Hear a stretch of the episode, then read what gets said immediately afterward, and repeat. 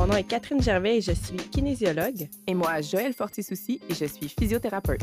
On anime Ton Périnée en santé, un podcast pour les mamans de tous âges et les futures mamans. On démystifie tout ce qui touche à la santé abdominopelvienne de la femme. Ici, pas de tabou, on veut informer et enseigner. So let's go! Bonjour tout le monde et bienvenue à notre podcast. Salut Catherine. Salut Joël. Aujourd'hui, on vous parle des appareils cardiovasculaires version ton périnée en santé. Dans le fond, on va vous donner des conseils par rapport à l'utilisation, euh, l'alignement et euh, les, les possibles effets en fait sur votre corps, que ce soit pendant la grossesse ou après l'accouchement, en utilisant différents appareils de cardio. C'est souvent encore là des questions. Les filles me demandent Hey, là, euh, en postnatal ou pendant la grossesse, si je veux pas courir, qu'est-ce que je peux faire? Tel appareil, est-ce que c'est mieux? Fait qu'on va les passer pas mal euh, un à un. Si on débute avec le tapis roulant, ben c'est sûr que la marche, c'est vraiment une excellente façon de bouger hein, pour tout le monde et en tout temps. Euh, en postnatal, par contre, on attend un petit deux semaines avant de débuter à marcher, puis c'est vraiment très, très progressivement. On peut débuter avec des trois minutes de marche. On augmente d'une minute par jour, doucement. Ça va monter vers le 10, 15 minutes, puis bon, 20, 25, 30, etc. Euh, on en avait parlé un petit peu dans d'autres épisodes, donc euh, vous pourrez euh, aller voir ça, tous nos conseils en postnatal. Je préfère euh, toutefois la marche extérieure euh, que le tapis roulant, euh, parce qu'on peut plus facilement contrôler notre cadence, donc tant pendant la grossesse qu'en période postnatale au lieu de vouloir suivre la vitesse du tapis. Puis, ben, on prend l'air en même temps, fait que c'est bon. Surtout si on va dans le bois, ben, on a d'autres améliorations aussi au niveau de la santé mentale. On a déjà parlé de la course à pied là, dans l'épisode 7, puis de la... ça, c'était pendant la grossesse. Euh, non, pendant le postnatal, excusez, c'était l'épisode 7, puis pendant la grossesse, c'était l'épisode 23. Donc, si vous voulez plus comprendre la course à pied, je vous invite à aller écouter ces épisodes-là. Euh, le tapis, pendant la grossesse, ça peut être utile pour courir, oui, mais sais, selon la température, dans le sens que si c'est l'hiver, je vous recommande vraiment pas d'aller courir dehors. Donc là, le tapis pourrait vraiment aider. Euh, c'est sûr qu'on peut avoir des bons souliers à crampons, aller courir dehors, puis c'est correct, mais on veut vraiment éviter de chuter. Si vous êtes enceinte, c'est l'hiver, vous êtes une coureuse depuis avant la grossesse, ben pourquoi pas? Certaines femmes, quand ils commencent à avoir des douleurs à la symphyse, ben, ils ont de la difficulté même à marcher sur le tapis roulant. Donc, euh, à ce moment-là, c'est peut-être euh, moins l'appareil qu'on conseillerait. Euh, en postnatal, si on veut courir, ben, je pense que le tapis, ça peut être intéressant parce qu'on n'a pas à gérer une poussette. On n'a pas à avoir non plus d'attendre que bébé ait son six mois pour courir avec lui. Parce que oui, bébé naissant, euh, il ne se tient pas super bien. On veut éviter le syndrome du bébé secoué quand on va courir avec lui en poussette. Il n'y a pas beaucoup d'études qui avaient été faites là-dessus, là, mais ce qui est recommandé, c'est à partir de six mois. Parce que, tu sais, hein, nos rues au Québec, des fois, c'est pas les plus douces. Donc, euh, à ce moment-là, je pense que le tapis, ça peut être intéressant. Puis, on pourrait mettre aussi sur le tapis de l'inclinaison. Quand on court avec une petite pente, ça semblerait protéger contre les fuites urinaires selon certaines études. Joël, peux-tu nous parler un peu des effets de l'inclinaison euh, pendant la course à pied sur la santé pelvienne? Oui, dans le fond, c'est vraiment l'aspect le plus intéressant, je trouve, du tapis roulant parce qu'on peut seulement euh, incliner euh, comme si on montait une côte. Et dans le fond, au niveau de l'activation de nos muscles posturaux, ça encourage l'activation de nos abdominaux profonds, ça encourage aussi la réaction du périnée et ça diminue la pression sur la vessie. Donc, ça a un effet très protecteur justement au niveau des fuites urinaires. Contrairement à descendre une côte, là, ça, ça a vraiment beaucoup de pression sur la vessie. Et si on est à risque de fuite, ben là, ça se peut que ça exacerbe notre problème puis que ça en crée plus. Fait que c'est vraiment plus au niveau de l'alignement que ça provoque au niveau de notre corps que c'est extrêmement positif là, pour le périnée. Avais-tu quelque chose d'autre à ajouter sur le tapis roulant? C'est pas mal ça. Yes, c'est ça. On a déjà quand même parlé, la marche, la course, tout ça. Fait que je vous invite vraiment à aller revoir euh, les épisodes que j'ai mentionnés. Le vélo stationnaire. Certaines femmes tolèrent bien la selle du vélo pendant la grossesse. Euh, quand on commence à avoir un bedon qui est un peu plus proéminent, puis les hanches s'ouvrent vers l'extérieur pour pédaler, là, c'est peut-être mieux de changer d'appareil cardio. Faut aussi s'assurer sur le vélo que le dos soit bien droit et non arrondi. Parce que c'est souvent ça, on tombe dans l'une, on s'arrondit le dos, puis c'est la position du vélo de route aussi.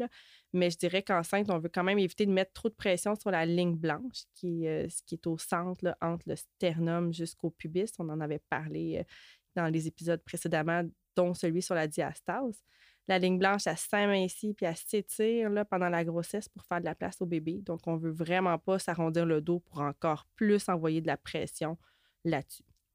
Pour les mamans qui viennent d'accoucher, on peut comprendre que ce n'est pas super confortable hein, de s'asseoir sur la selle de vélo, surtout si on a eu des lésions au niveau du périnée ou si c'est encore enflé. Euh, donc, ce n'est pas un appareil que je recommande du tout au début. Euh, d'autant plus que le dos, comme je disais aussi pendant la grossesse, ben, il peut aussi s'arrondir. Ça amène encore de la pression sur les organes. Ben, les organes ne sont peut-être pas encore revenus à leur place habituelle. Là. Euh. fait qu'on on ne veut pas accentuer une descente d'organes ou une diastase je suggère plus le vélo à partir de 8 à 12 semaines. Quand le périnée il est moins enflé, c'est pas mal guéri, puis que justement les organes sont pas mal revenus à leur place habituelle. Et n'oubliez pas de bien aligner le tronc. On veut un dos bien droit et non pas arrondi. Exact. Euh, pour vrai, la guérison du périnée, c'est primordial. Moi, j'ai souvent cette question-là. Est-ce que je peux recommencer le vélo? Est-ce que je peux recommencer le vélo? techniquement, les risques ne sont pas hyper élevé si on a une descente d'organes ou si on a une diastase, surtout si on fait du vélo euh, relax, on va se le dire. pas, nécessairement du super intense. Mais c'est ça, la pression au niveau du périnée, elle est non négligeable. J'ai, il existe des syndromes douloureux pelviens qui sont causés par les selles de vélo. Dans le fond, la façon que la selle vient appuyer sur notre périnée, ça peut irriter nos nerfs. Puis c'est vraiment une question de volume. Si vous êtes des. C'est du monde qui vont pédaler énormément et qui vont être assis sur la selle de vélo de façon prolongée. Et là, le nerf peut un peu manquer d'oxygène, dans le fond. C'est comme si ça l'étouffait. Et ça, ça, irrite, ça nous envoie un message de douleur. et ça peut devenir un servicieux, surtout si on ne porte pas attention petite mention spéciale, il existe une clinique à Montréal et ah, je ne suis plus sûre exactement de où, mais dans, cette grande région, dans la grande métropole, qui s'appelle Physio Vélo. Et ils ont même des vidéos sur Internet là, qui sont très intéressantes pour ajuster la selle et quoi faire attention, parce que je ne me prétends pas du tout une experte dans ce domaine. fait que je vous invite à aller vous renseigner si jamais vous êtes une femme qui voulait faire beaucoup de vélo, qui avait des gros objectifs. Euh, ça peut vous aider pour éviter des mauvaises expériences euh, sur cet appareil-là. Oui, c'est intéressant ça.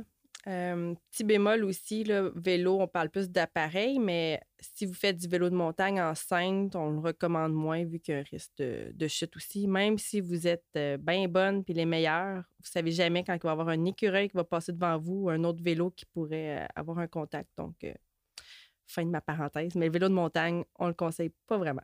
Ni en postpartum. oui, ni en postpartum immédiat, c'est ça. Euh, Ben, l'elliptique, c'est un bon appareil qu'on peut utiliser enceinte, en postpartum. Fait qu'on est debout. Je trouve que c'est plus facile d'avoir une belle colonne vertébrale allongée, de ne pas arrondir le dos. Mais pour ça, il ne faut pas s'appuyer les coudes sur le tableau de bord de l'appareil. Il y a tout un beau tableau de bord en avant. Des fois, on met un livre là-dessus, puis on s'arrondit, puis on veut lire, puis on fait notre cardio on écoute la télé, fait qu'on s'accote les avant-bras. Ça, j'aime moins. Fait que chercher à vraiment grandir le tronc le plus, plus, plus possible pour, encore une fois, éviter l'augmentation de la pression intra-abdominale sur la ligne blanche et sur euh, le plancher pelvien. Avais-tu quelque chose à rajouter? Oui, euh, faire attention aux douleurs de symphyse. Ah oui, c'est vrai. Dans le fond, ça, ça, mm-hmm. peut, euh, ça peut être un appareil cardio qui, pose problème parce que moi aussi, là, sur le coup, je regardais cet appareil-là, j'étais, ah, c'est fabuleux, une elliptique, mais pour les douleurs de symphyse, l'espèce de cisaillement qui peut se parler, qui peut se passer en euh, ayant une jambe en avant, une jambe en arrière en alternance, ça peut être irritant. Mais euh, c'est vraiment mon, seul bémol. C'est un mouvement qui ressemble au ski de fond, puis on recommande moins le ski de fond euh, dans les cas de douleur à la symphyse pendant la grossesse ou qui peut perdurer en postnatal aussi. si vous n'avez pas cette problématique-là, ben, on peut se gâter un peu plus. Euh, le rameur. Si on finit avec euh, le rameur, ben, la technique du rameur optimal est quand même difficile à trouver, là, euh, tant enceinte qu'en postnatal. Il faut que le dos reste bien allongé, encore une fois. Il ne faut pas aller trop vers l'arrière. C'est d'essayer de rester à la verticale. Il y a certaines femmes que j'ai vues qui étaient capables de ramer jusqu'à la mi-grossesse, mais je ne recommande, recommande vraiment pas de dépasser le troisième trimestre. C'est facile à aller mettre de la pression sur la ligne blanche euh, inutilement. Même des fois en postnatal, là, on peut le voir. En postnatal tardif aussi, l'espèce de manque d'activation de nos muscles abdominaux profonds. Euh, donc, on attend que tout soit bien guéri, bien replacé. C'est rarement avant quatre mois postnatal. Puis, comme je disais, tu en as vu toi aussi, ça peut aller plus tard. Oui, puis ça se peut que ça fonctionne, mais accepter d'être vraiment moins efficace, je vous dirais que ça, se voit. Quand il y a trop de pression sur la ligne blanche, vous pouvez regarder votre ventre et le voir littéralement. Moi, je parle de mon expérience personnelle, mais je me suis fait prendre de. Je pensais que j'étais correct, puis j'ai pas de problème avec ma diastase autre que là. Au vrai, c'est le seul moment où est-ce que, quand que si je recule trop, le, excusez, les épaules, ça va faire popper ma, mon ancienne diastase, dans le fond. Puis, euh, fait que c'est à surveiller vraiment si vous savez que vous avez une prédisposition. Fait que c'est d'où le enceinte, ça marche pas longtemps, là. Pas, mm-hmm. pas, très longtemps dans la grossesse parce que vous êtes à risque de diastase grâce à vos hormones. Fait que rappelez-vous ça c'est sûr que vous pouvez le faire en étant plus droite. Fait inclinez pas votre tronc, mais euh, vous pouvez opter aussi pour un autre appareil à ce moment-là. Puis encore là, enceinte, à un moment on finit par ouvrir les hanches vers l'extérieur. Fait que c'est plus le mouvement bien aligné non plus au niveau du, bas du corps. Fait quand on voit qu'on compense qu'on est trop en train de changer le mouvement, trouver une autre activité. Là. Puis bon, c'est pas un appareil cardio, mais la randonnée, ça, je le conseille. quand on veut aller chercher un petit peu d'intensité, puis qu'on n'a pas de douleur au niveau de la symphyse pubienne, mais pourquoi pas aller mettre un petit dénivelé ou aller euh, monter des escaliers aussi dans, vos parcours. Euh, faites attention, c'est sûr que ce pas les grosses euh, randonnées acropole du draveur là, enceinte ou en postnatal, surtout avec bébé en portage, on, est loin de là. Mais pourquoi pas aller juste marcher en forêt avec des petits dénivelés? Je pense que ça, ça peut être intéressant pour sentir le cœur pomper. C'est ça qu'on recherche, on dirait, là, quand on est enceinte en postnatal. On veut être essoufflé, de la bonne façon comme avant, sentir qu'on travaille, qu'on améliore notre cardio. Mais je pense que des petits dénivelés sur des surfaces qui, qui sont quand même pas trop sinueux, ça peut être euh, très intéressant. Yes! Good! Donc, c'est ce qui euh, complète notre euh, court épisode aujourd'hui, notre analyse des appareils cardio. Gênez-vous pas, vous avez des commentaires, suggestions ou questions? Merci, Catherine. Merci, bonne semaine. Bonne semaine.